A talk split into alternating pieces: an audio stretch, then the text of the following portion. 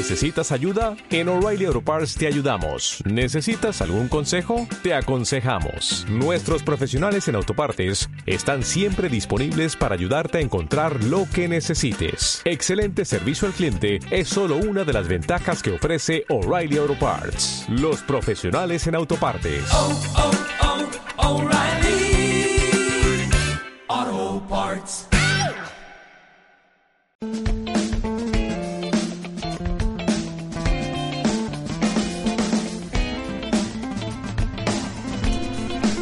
Seguimos en la mañana de Muy Blend. Estábamos poniendo el día un ratito, charlando por fuera del aire, eh, contando y, y comunicándonos eh, sobre lo que sucedía. Lo que nos, poniéndonos al día con Esteban. Pasó un mes. Pasó un, mes, sí, así se- que se me hizo pasaron largo, un montón ¿eh? de cosas. Se me hizo largo.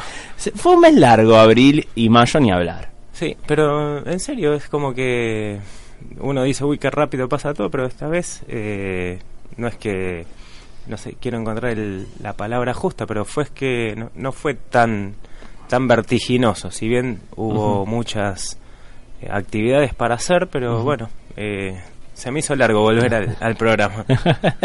Está bien. Puede pasar, puede fallar. ¿Nos extrañabas? Sí, la, la- la verdad que sí. Bueno, Esteban. Sí, porque lo disfruto, Está bueno. lo disfruto mucho. Y ahora vamos a disfrutar porque vamos a hablar del coaching ontológico aplicado al deporte. Es casi un repaso de la, una de las primeras charlas que trajimos Sí, vamos acá a la radio. Vamos a tocar conceptos que, que ya vimos, pero después vamos a poner eh, en, en la mesa las aplicaciones que tiene el coaching para el deporte, aplicado bueno. al deporte. Está bueno. Bueno, empecemos por lo básico entonces. Empecemos de cero. Bueno, para las personas que, que se suman o que, o que escucharon eh, alguna vez alguno de nuestros micros, noso- nosotros siempre decimos que el coaching es una manera agotada de enfrentar una situación. Cuando estás en una situación o problema, tanto una persona como un equipo, como una organización que tiene alguna situación puntual, puede ser una empresa de familia, lo que sea, eh, llega a un punto donde dice, yo ya no sé qué más hacer, Seguro. necesito eh, una asistencia externa. Bueno, ese es el primer paso, porque me di cuenta que necesito hacer un cambio y que necesito una asistencia externa. Bueno, siempre y cuando esa persona quiera aceptar, eh, eh, enfrentar esa situación, nosotros los coaches lo asistimos a que mediante eh, una conversación, mediante un relevamiento de lo que quiere trabajar, lo asistimos a que tenga nuevas miradas que lo lleven a un curso de acción diferente. Pero siempre va a haber que tomar un curso de acción, porque si logramos que cambie la mirada y vea algo que antes no estaba pudiendo ver, ese es el primer paso importante. Pero si luego no va a la acción, vos Claro. sabés que yo siempre digo que somos en la acción, las personas somos Exacto. en la acción. Exacto. Entonces, bueno, ¿qué hacemos en coaching para el ser? Y todos los coaches ontológicos trabajamos precisamente con el ser, que es eh, en el sentido de quién estoy siendo hoy en esta situación que está agotada y quién tendría que ser en el futuro para lograr ese resultado extraordinario. Y además, como nosotros, los seres humanos, vivimos en el lenguaje y a través del lenguaje describimos el mundo, nos relacionamos, abrimos o cerramos puertas o podés cambiar tu realidad. Entonces es que intervenimos a través del lenguaje, cómo está hablando la persona, qué declaraciones está haciendo, si va a cambiar su mundo o va a quedar en el mismo lugar y quién va a estar siendo de acá en adelante, es que nosotros los coaches llevamos a la persona a lograr un resultado diferente. De ahí la etimología de la palabra, eh, coach era carruaje, coche, ¿sí? Y que el coach, eh, digamos, lleva, asiste a la, a la persona a, a, a que vaya del lugar donde está parado al lugar donde quiera ir. Está bueno. Y ahora nos metemos así de a poquito en el tema del deporte.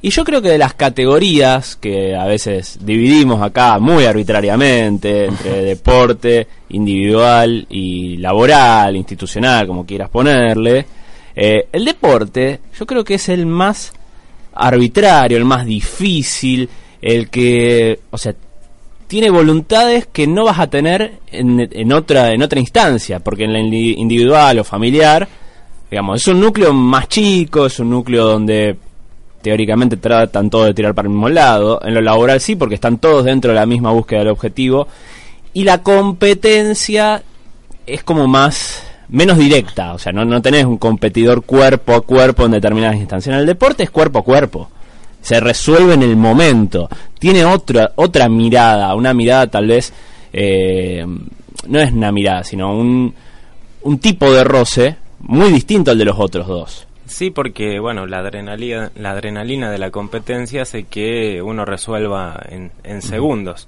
Ahora, para llegar a que el deportista en, en situaciones de estrés eh, pueda resolver eh, coherentemente o, o, favorablemente o como el líder del equipo quiera, para eso hay que transitar un proceso.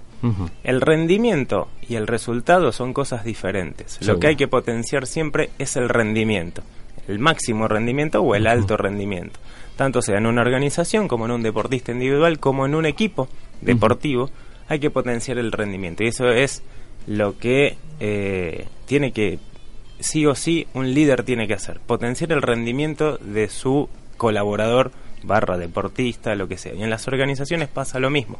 Entonces, ¿dónde está lo complejo, lo enmarañado, si se quiere, de esto? Es que somos seres humanos y las las particularidades, interrelaciones que se dan dentro de un equipo es lo que hace que un equipo funcione o no y también cómo, cómo esté siendo liderado por el, por el líder, porque hay una cosa que debemos comprender. Un liderazgo, tanto en una organización como en un equipo deportivo, nunca produce un efecto neutro. ¿Bien? Un, un, un, líder siempre ejerce influencia determinante. Entonces, en el deporte o entrena habilidades o desentrena habilidades. ¿Bien? Está bueno. O sea, o potencia al equipo o lo, lo, lleva, o lo lleva para abajo. Y todo eso depende de cómo acciona el líder, qué nivel de cohesión tenga el equipo, etcétera, etcétera. Vamos a un caso antes del que te, anticipé porque creo que está bueno también. Eh, seguramente al que le gusta el deporte, le gusta el fútbol, eh, habrá visto la semifinal de la Champions el otro día, los dos partidos, es más, voy a poner los dos partidos. Yo vi un poquitito de Atlético Real. No, bueno, no logré ver el de Juventus Mónaco. Iba a empezar con el del Atlético de Madrid y el Real. Infinidad de veces se han encontrado, se han cruzado y es, parece imposible y yo considero que si bien no es de mi, mi, apetito futbolístico el Cholo Simeone, pero un técnico muy inteligente y sin embargo con el Real Madrid nunca le cuesta mucho más dar la tecla en que tengan un rendimiento alto. Sí, sí. A ver, eh, yo creo que ya después de las finales pasadas hay como una mochila pesada que, carga el Atlético en función a, tener que enfrentar a, al, Real, ¿no? Y, bueno, tal vez esa esa mochila inconsciente hace que, que, el equipo no, no funcione como, como quiere, ¿no? O sea, porque el, Atlético hoy tiene un, un rendimiento muy alto. Está ahí tercero, está, está cerca. No es que no pueda dar vuelta a la serie, pero parece complicada.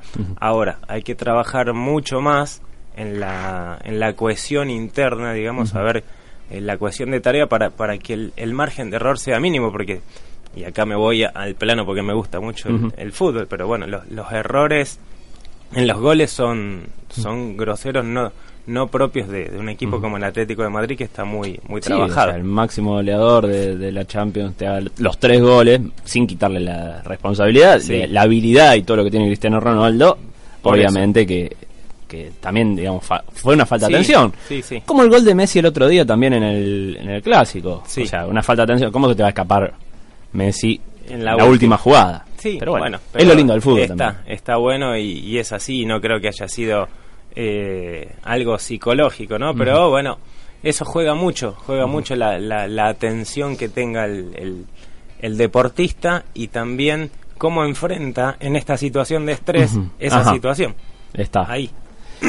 Bueno, y después vamos al caso opuesto. Nos encontramos con una Juventus donde te encontrás con un Higuaín. Acá ya es más, más de charla de café deportivo, pero no importa, porque también tiene que ver con la confianza. El tipo venía siendo cuestionadísimo en la Juventus y aparece con dos goles en un momento sumamente importante. Sí, sí, también eh, ahí se podría trabajar eh, el autoliderazgo emocional, porque también yo creo que Higuaín carga con esta mochila de, de, estar, digamos, eh, señalado como, bueno, eh, digamos, parte importante de- de- del no res- logro del resultado de, de la selección en estas finales, Está bueno. partiendo desde el Mundial a- hacia acá.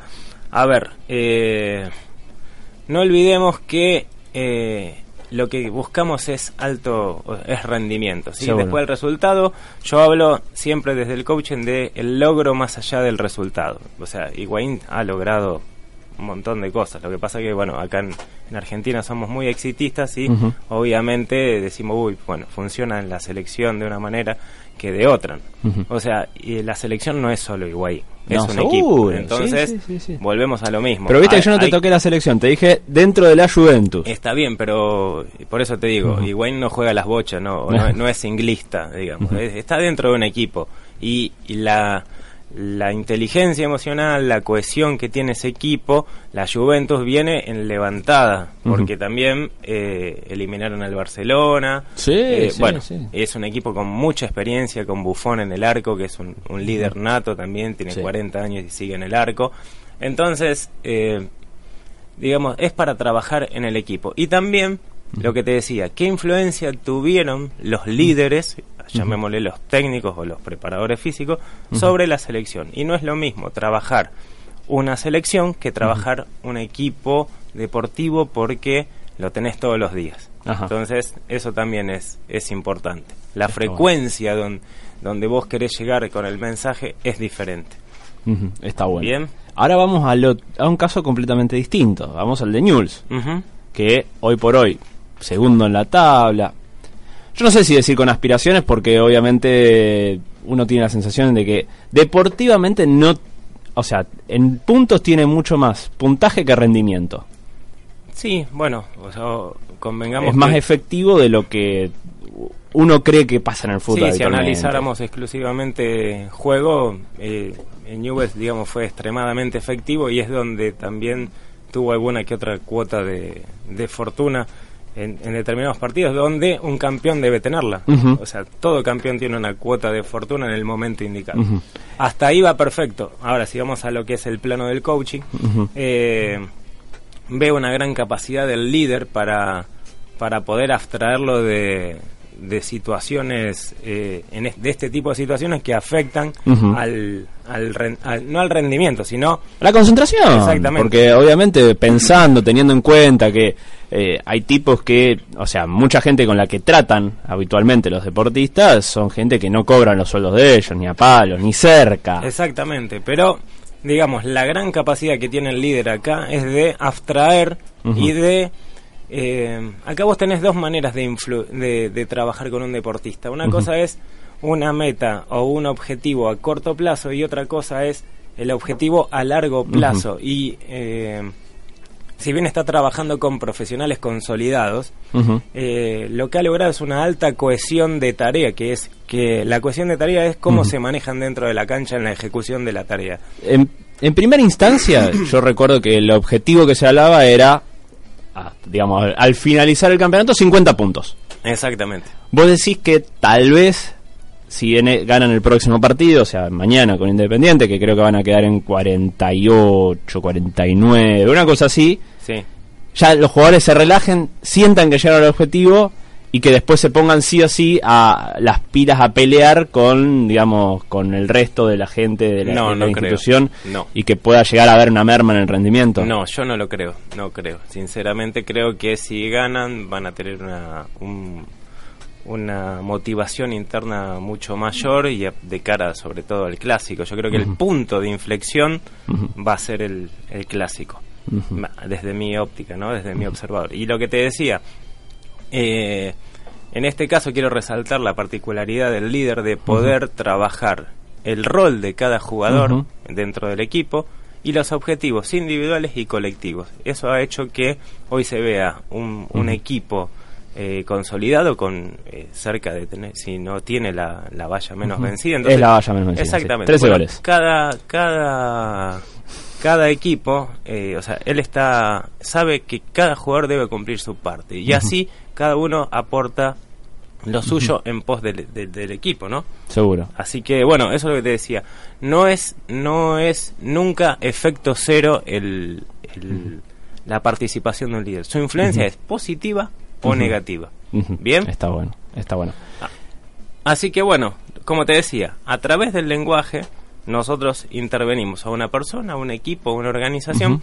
¿Por qué? Porque hay un viejo axioma, sí, de uno de los referentes del coaching, que, que es Rafael Echeverría, que dice, no sabemos cómo las cosas son, solo sabemos cómo las observamos o cómo las interpretamos. Vivimos en mundos interpretativos. ¿Esto qué, quiere- qué quiere decir? Que yo interpreto la realidad de una manera, vos de otra, Andrea de otra, y así cada uno. Entonces, empezar a aceptar que cada uno es diferente es el primer paso. Está bueno. Ahora bien, lo que te decía, ¿cómo se aplica esto en el deporte? Tanto Sí. para un deportista individual es cuando está trabado en una situación que no le permite avanzar, para el autoliderazgo emocional, esto es lo que te decía, por ejemplo, un tenista, Roger Federer. un tenista, por ejemplo, o vamos a un plano acá local, un, un chico que siempre llega a una final y siempre se enfrenta con el mismo jugador y que le gana siempre, bueno, ¿qué pasa con eso? ¿Qué, qué emociones, qué emoción lo está atravesando? O que le cuesta ir a entrenar, un nadador, bueno, desde ahí se, se trata el, el plano emocional. Se- también para armar la misión personal, o sea, porque hay que saber eh, hacia dónde voy. Sí. Y una vez que armamos la misión personal, podemos armar de qué manera llego, cuáles son los pasos a cumplir. Bien, después con un equipo, bueno, ya lo vimos también. Seguro. ¿Cuándo hay, que, ¿Cuándo hay que conformar un equipo porque tenemos intereses individuales por encima de los intereses colectivos? ¿Cuándo? Eso hay que saberlo. Cuando no se están comunicando efectivamente entre los integrantes del equipo, eso pasa, Eso un montón de veces. infinidad pasa, de veces. pasa en las organizaciones cuando hay conversaciones que no se tienen o cuando el líder no se no está comunicando bien y eso Uy, mira, a- una lista. afecta al equipo, claro. También se trabaja la cohesión. ¿Qué es la cohesión por si alguno no, no lo tiene claro? Es ese imán que hace que se mantengan unidos dentro de un equipo. Ahí está. Me, me da el pie para algo. Bueno, Y te abro el juego para una charla que también ya tuvimos acá. Cuando hay cohesión entre los que no son, no, no es que, o sea, no son líderes, no, sino no son líderes como impuestos entre jugadores y cuerpo técnico. A esa división hago. ¿no? Sí. Eh, ahí hay una cohesión y eh, y no baja bien la comunicación, o sea, la, la cohesión se da naturalmente, se da una sinergia natural entre, entre que hay buena onda, etcétera, etcétera, el grupo de amigos, Sí. etcétera, etcétera. Y cuando el líder no puede bajar la comunicación, ¿cómo lo definimos a eso? cuando el líder no puede- No baja la comunicación, o sea, no puede formar esa cohesión entre eh, el grupo de, eh, de jugadores Sí. y lo que quiere formar el equipo del técnico. Bueno, ahí está, está fallando netamente el líder, porque no, no, no tiene llegada al equipo. Hay que trabajar mucho con el equipo, con los referentes del equipo. Hay que ser claro, porque generalmente ahí lo que pasa es que eh, hay como queriendo imponer autoridad. El líder debe ser imparcial. Una de las características que tiene un líder es que, primero, eh, dentro de las habilidades interpersonales, es primero la comunicación, segundo la imparcialidad y tercero la gestión del disfrute. Si en alguna de esas tres cosas el líder falla, ahí seguramente va a impactar en el equipo. Ajá, ¿Bien? ¿Y, sí. ¿Y qué es lo que trabaja un líder? Trabaja en tres dimensiones. La productividad, que es el rendimiento para llegar al resultado. El clima grupal. ¿sí? Cómo está el, el equipo, que, que, que el clima no sea espeso. Y el desarrollo individual. Entonces, fíjate todo lo que trabaja un líder y cómo desde el coaching nosotros podemos asistir a un líder. Porque, ¿qué pasa? Hay muchos líderes que son ex... Eh, ¿Cómo es? Exjugadores que- ex compañeros de, de equipo, o Opera- sea, operativo operativamente conoce mucho y técnicamente conoce mucho, pero le faltan las herramientas para Claro. ser un buen líder. ¿Está? Entonces, en base a lo que vos decís, ahí tenemos un grupo y no un equipo. ¿Está? Porque se privilegian los intereses individuales por encima de cada uno. Es esto, te habrá pasado jugando al básquet. Que decir, bueno, no me importa hacer 30 puntos y, el, y bueno, si perdimos, perdimos. Claro, No o sea, pasa eso, ¿viste? Y eso también, bueno, Yo me voy a mi casa y me quedo tranquilo. totalice 30 puntos. Exactamente. Exacto. Y ahí, bueno, o sea, eh, el futuro no es auspiciante. Está bueno. Che, Esteban, eh, y después vos me comentaste que, que digamos, le, le sumás una pata a, esta, a esta charla, a esta comunicación eh, sobre el coaching ontológico orientado a equipos, porque hay algo más. Eh, no solamente estás pensado para, digamos, equipos, sino para liderazgo en alto rendimiento. Claro, exactamente. Sí. Y esa mirada hacia dónde apunta ya, digamos, porque, digamos, en cierta medida el, el- la búsqueda del resultado es el mismo, obviamente, en el alto rendimiento. Tal vez es más difícil por- Sí. a un tipo como Messi, Usain Bolt, eh, Roger Federer, no sé, eh, así, ejemplos de, de- de- del nivel superlativo en el deporte. Bueno, eh, esas personas han mantenido durante mucho tiempo un alto rendimiento y es por eso que los resultados después están a la vista. Cuando uno presiona sobre lograr resultados, el resultado va a ser positivo en el corto plazo. Luego eh, va- va- van a empezar a, a aparecer grietas o fisuras. Y esto también pasa en las organizaciones. Preséntame esto, preséntame esto, preséntame ya, ya, tenemos que llegar al, al- Al al objetivo de venta y después tenemos que asociar a tanto y después tenemos que hacer esto. Ahí, si no se trabaja en otras cosas como es el rendimiento, las diferencias eh, que puede haber entre el- las, las personas que componen ese grupo, no vas a tener un equipo y indefectiblemente ese rendimiento va a caer. Ese resultado no va a ser el esperado en el largo plazo, que es lo que queremos. Lo que se busca siempre acá es potenciar el rendimiento. Y, y- y ya te digo, estamos hablando de, de entrenar a chicos de 6 o 7 años o de entrenar a profesionales de 30 años. A eso hablo. Sí, no estoy hablando de ir a entrenar a, a Barcelona, No, sí, sí, ni, sí. ni nada de eso, digamos. Son aptitudes que tienen que tener cualquier líder. Y aparte, otra cosa, y ya lo, lo hablamos acá, cambiaron las generaciones. No es lo mismo entrenarme a mí, que tengo 43 años, que entrenar a chicos de generación Y o Z, que qué pasa? Ellos necesitan tener pasión Ajá. en lo que hacen. Si sienten que no tienen pasión y un sentido en lo que hacen, van a, van a flaquear y van a dejar el, el- el grupo, Está bueno. el equipo en este caso. Eh, bueno, ¿cómo venís con la charla entonces? Vamos a la charla que vas a estar dando el próximo 16 de mayo ahora. El próximo 16 de mayo. Sí, estamos, estamos convocando, a, invitando a una charla abierta y gratuita que vamos a dar con cupos muy limitados. ¿sí? En, el, en, en la sede de Home Global, los amigos de Home Global están eh, acompañándome en esta, en esta charla, donde vamos a hablar de el coaching ontológico aplicado al deporte. Cómo esta disciplina. ¿sí? Potencia la- las habilidades de un deportista o de un líder, que puede el líder habl- hablemos de un entrenador o de un preparador Sí. físico o de un profe de educación física, Podría estar también aplicado a un dirigente deportivo. a un dirigente deportivo también. Este, cómo estas habilidades, eh, esta disciplina potencia las habilidades para lograr eh, los resultados esperados.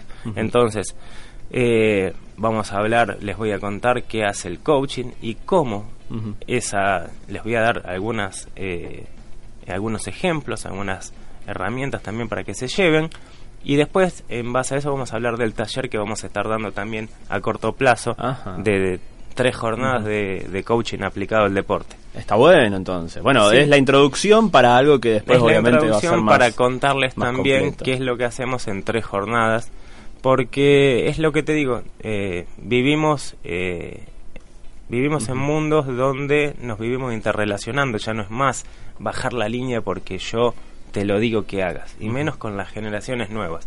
Entonces el coaching asiste a, a un entrenador a un líder a un deportista individual a que tenga estas herramientas para conducir un equipo. O bien formar parte de un cuerpo técnico como eh, complemento para trabajar con un equipo. ¿Bien? Che, buenísimo. ¿Y cómo me puedo inscribir entonces? Bueno, si me interesa. Sí, si te interesa, esto va a ser el 16 de mayo a las 18.30 en Santa Fe 1264, primer piso, oficina 1. Bueno, pueden meterse al Face de Coaching para el Ser y anotarse porque ahí está el evento armado en Eventbrite. Si no, eh, pueden escribirme a mi mail personal, es Este- estebancaropreso.hotmail.com o me mandan un WhatsApp al 3416-150-521 Ujú. y me, me dicen que están interesados en participar de la charla eh, de la charla gratuita o bien del taller o que quieren información sobre el taller y yo les voy a pedir los datos para, para, inscribirlos. Ah, exactamente. muy simple, muy práctico. Es simple, exactamente. Y aparte es una jornada muy interesante, como te dijimos antes, porque va después del horario laboral, de, de- de Sí. la, de, la, de la mayoría del horario Sí, laboral de oficina. buscamos- Buscamos un día que no sea tan cerca del fin de semana para que los que están en el mundo del deporte puedan, puedan asistir y un horario que sea también fuera de, de oficina para que, para que todos puedan asistir. Porque en esta ciudad la mayoría que está en el mundo del deporte también tiene otro laburito. Entonces, sí, sí, eh, que o es profe en una escuela, seguramente, entonces ya terminó la jornada de la jornada lectiva y bueno, eh, los esperamos a todos para que para que puedan trabajar, digamos. Está bueno. Bueno, Esteban, nos encontramos dentro de un mes, ¿te Sí, parece? sí, exactamente. Hablando, ahora ya te dejo la puerta abierta para que elijas. Bueno, ya, ya va a estar esto en marcha, así que vamos a poder retomar alguna que otra eh, temática también relacionada a algo individual. Siempre nosotros buscamos potenciar el ser de la persona. Así que, bueno, de eso se trata. Perfecto. Cualquier cosa, además del coaching aplicado al deporte, tenés otro tipo de consulta, querés otro tipo de información del coaching aplicado a la esfera individual o a la esfera corporativa, bueno, lo podés hacer también en Coaching para el Ser, lo buscas en Facebook como Coaching para el Ser, también le podés escribir un email a estebancaropreso.hotmail.com y si no, como te mencioné antes, lo podés llamar o mandarle un mensaje al 341 6 150 521 y de esa forma también podés realizarle tu consulta a Esteban. Exacto. Nosotros nos estamos encontrando dentro de 30 días. ¿otra Muy vez? bien. ¿Vale? Muy bien. Así pasaba entonces Esteban Caro Preso acá en Muy Blend, charlando sobre el coaching ontológico aplicado al deporte, en la futura charla que va a dar el 16 de mayo en Home Global y eh, te tenés que inscribir. ¿Cómo lo haces? Bueno, a través de su fanpage, que es Coaching para el Ser, y si no, como te dijo antes, en el 341 6 150 521. Nosotros hacemos una pausa y después seguimos con más Muy Blend acá en FM Meridiano.